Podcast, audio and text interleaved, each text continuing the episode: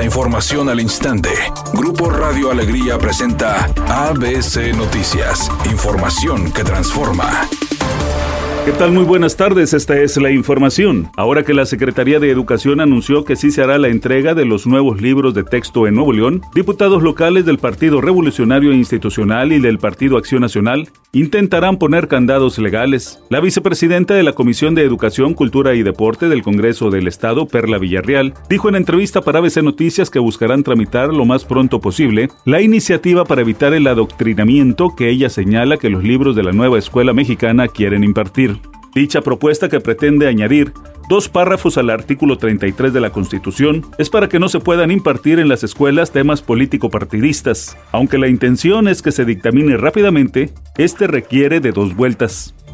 La Secretaría de Salud informó que está garantizado el abasto de medicamentos oncológicos en todo el país para atender a las niñas y niños con cáncer. Explicó que durante las mesas de trabajo con madres y padres de los infantes que requieren medicamentos oncológicos se acordó que no habrá escasez de los fármacos en ninguna de las unidades médicas del sector salud. Al mismo tiempo, la dependencia indicó que se está atendiendo el faltante de medicamentos no oncológicos como el caso de los anticoagulantes que no tenían disponibles, pero que ya fue cubierta la demanda.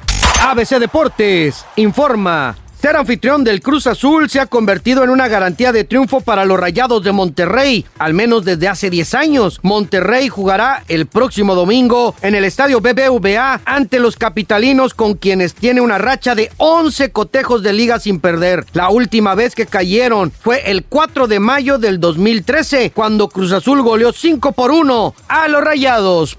Cientos de regiomontanos, y no es que miles, están ya en la Ciudad de México para disfrutar alguno de los conciertos que ofrecerá la cantante Taylor Swift en la Ciudad de México. Después de toda la aventura que implicó la compra de los boletos, ha sido otra odisea llegar hasta allá. Sin embargo, a través de las redes sociales han comentado que están con todas las ganas y todo el entusiasmo para disfrutar de este show que encierra lo mejor de la carrera artística de la cantante.